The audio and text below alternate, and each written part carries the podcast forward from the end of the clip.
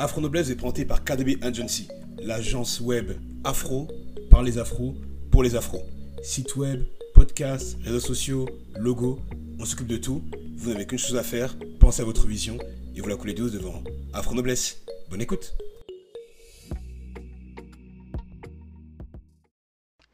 Bonjour à toutes et à tous, j'espère que vous vous portez au moins aussi bien que le sourire de résilience sur le visage du noble Mandela. Bienvenue sur Afro Noblesse, la chaîne qui s'est donnée pour mission de permettre à un maximum d'afro d'accéder à la noblesse afin de faire honneur à nos nobles ancêtres ainsi qu'à nos enfants. Et non plus honte.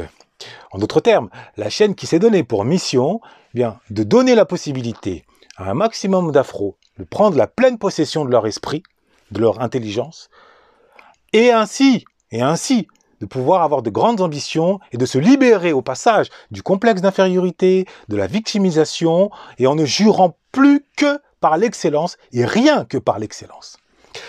Je suis Ludovic Herman Wanda, écrivain, prince Bamileke et formateur en maîtrise du langage soutenu. Autant vous dire que j'offre la possibilité à tout un chacun d'accéder à la meilleure version de lui-même en maîtrisant le langage, sachant que pour maîtriser sa vie, pour être la meilleure version de soi-même, il faut maîtriser le langage. Il faut être en capacité d'avoir un, rapport très étroit avec la plume ainsi qu'avec euh, l'oralité. Quand vous regardez Christian Taubira, quand vous entendez Barack Obama, vous savez de quoi je parle. Alors, si vous, je vous invite à liker, je vous invite à partager, ainsi qu'à vous abonner si ce n'est pas déjà le cas. Le samedi, c'est place au noble portrait. Au noble portrait. Alors, comme vous le savez, Afro Noblesse met l'accent sur la nécessité d'accéder à un langage soutenu pour quiconque veut devenir noble, met l'accent également sur la nécessité, bien que je n'ai pas encore consacré intégralement une vidéo à ce sujet, eh bien d'adopter une élégance vestimentaire, une audace à ce niveau-là avec un sens de la précision, où on ne doit pas confondre marque et, euh, et beauté, et ainsi que mettre l'accent sur la maîtrise de soi dans son comportement, comme on dit au Cameroun, il faut savoir se, il faut se comporter. Et pour finir, il, existe un paramètre ô combien fondamental pour quiconque veut atteindre la noblesse et s'y maintenir, c'est avoir de grandes ambitions, avoir une très haute estime de soi. Euh, non pas sombrer dans la vanité, mais simplement avoir une haute estime de soi afin de viser haut, afin de, viser la lune, au pire d'atteindre les étoiles.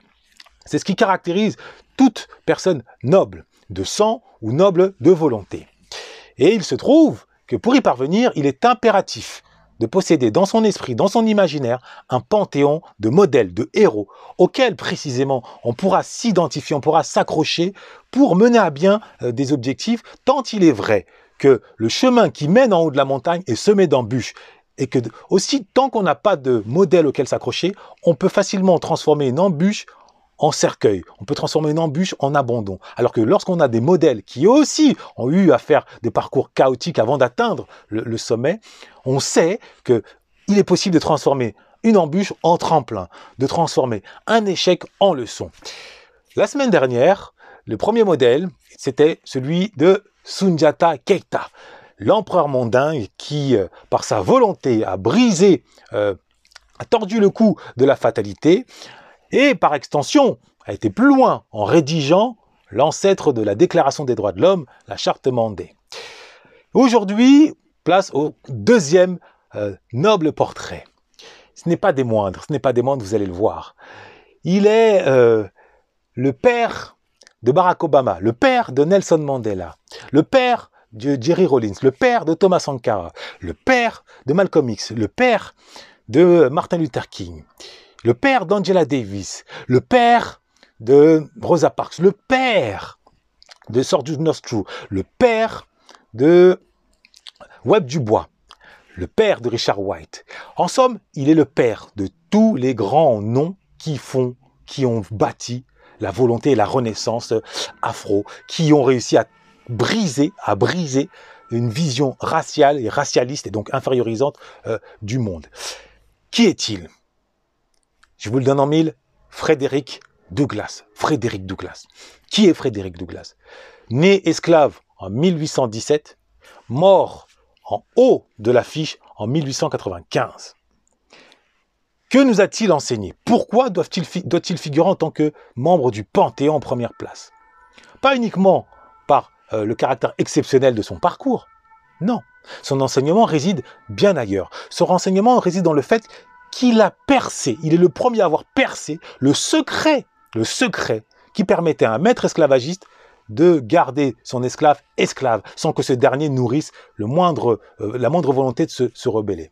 Il a réussi à percer le secret, à savoir que ce qui sépare un maître d'un esclave, contrairement à ce que beaucoup pensent, ce n'est pas le fouet, ce n'est pas la cruauté, ce n'est pas la peur, bien que Willie Lynch ait cru, ait mis ça en avant. Non, ce n'est pas cela. Ce qui permet de maintenir la distance, c'est-à-dire le maintenir dans la tête de l'esclave, l'idée qu'il est naturellement voué être un esclave, eh bien, c'est qu'est-ce que c'est? C'est la maîtrise du langage. C'est le verbe. C'est le verbe. Et Frédéric Douglas l'a appris lorsque, euh, au détour d'un enseignement que lui a prodigué la femme d'un de ses maîtres esclavagistes, ce dernier s'en est aperçu. Il a sermonné sa femme en disant cette phrase qui n'est pas tombée dans l'oreille d'un sourd, puisque l'oreille de Frédéric Douglas traînait là.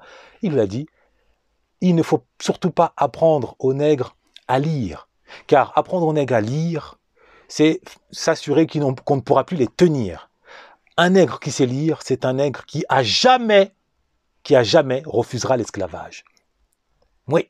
Et quand il a appris ça, quand il a entendu cette phrase, qui a eu l'effet d'un bing bang dans sa tête, vous pouvez vous en douter, Frédéric Douglas a redoublé d'efforts pour aller à l'assaut de la maîtrise du langage. Et une fois que ça a été effectué, qu'a-t-il fait? Sinon prendre son destin en main en rédigeant lui-même fort de sa connaissance, son sauf-conduit, c'est-à-dire son papier qui lui permettait de passer la frontière en qualité d'homme libre.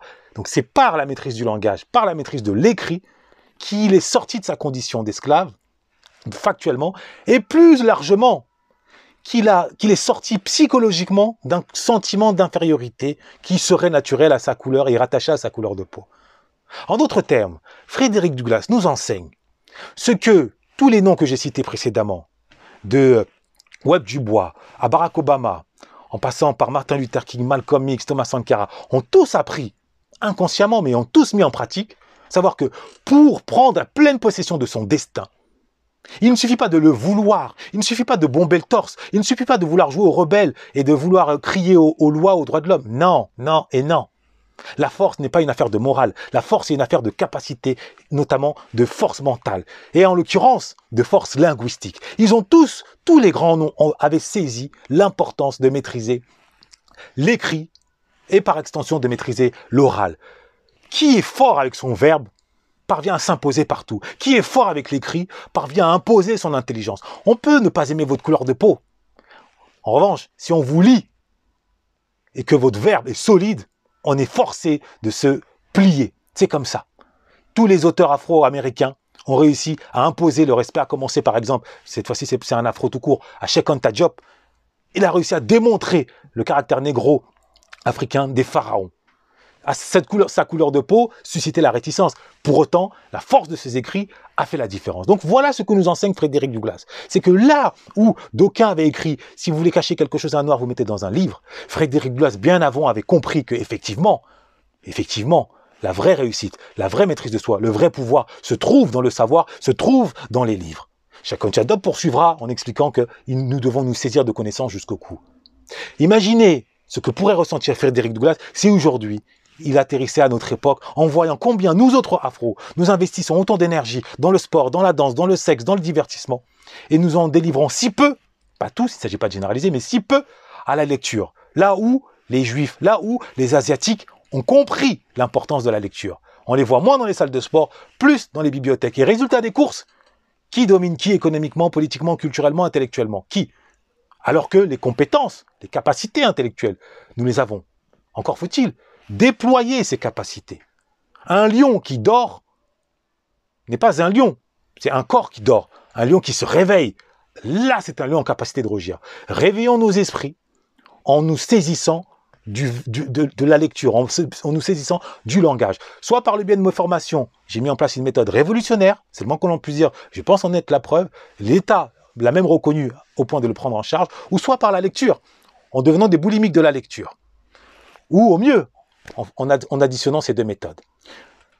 Honorons Frédéric Douglas. Il a légué un héritage immémoriable, immense, qui vaut mille châteaux de Versailles, qui vaut mille pyramides. La leçon en or que Thoth nous avait enseignée jadis, le pouvoir de l'homme, l'élévation de soi de l'homme, la noblesse de l'homme réside non pas dans son sang, non pas dans les clés de sa Rolls, non pas dans ses gros billets de banque, non pas par son coup de rein, mais dans sa maîtrise du langage, dans sa maîtrise de l'écrit, laquelle lui permet de prendre possession de ses émotions, prendre possession de son espace, imposer le respect avec, face à ses collègues et aussi rédiger et pondre, euh, se saisir de l'espace par des projets. Des projets. Vous voulez construire un building, vous voulez construire, monter une entreprise, tout se passe par l'écrit, avec des projections, avec de la rigueur, avec un sens de l'organisation qui commence par la plume et également et qui se prolonge par l'oralité lors de réunions, lors d'échanges contradictoires où il faut imposer ses arguments et non pas des sourcils froncés et non pas des, mots forts euh, remplis de vulgarité et d'insultes. Non, l'autorité, la force d'un homme, la noblesse d'un homme, c'est dans son verbe, c'est dans ses écrits et non pas dans son kaki ou dans sa kalachnikov. Ça, c'est bien pour les exécutants. Ceux qui donnent les ordres, ça passe par la tête. On le, Frédéric Douglas l'a appris, il nous l'a enseigné. Nos grands noms qui ont ensuite poursuivi son chemin l'ont mis en pratique. À nous maintenant d'en prendre conscience. À nous d'en prendre conscience. Noblesse oblige. Afro Noblesse a été présenté par KDB Agency, l'agence web afro par les afros et pour les afros. Lien en description. À très vite. Noblesse oblige.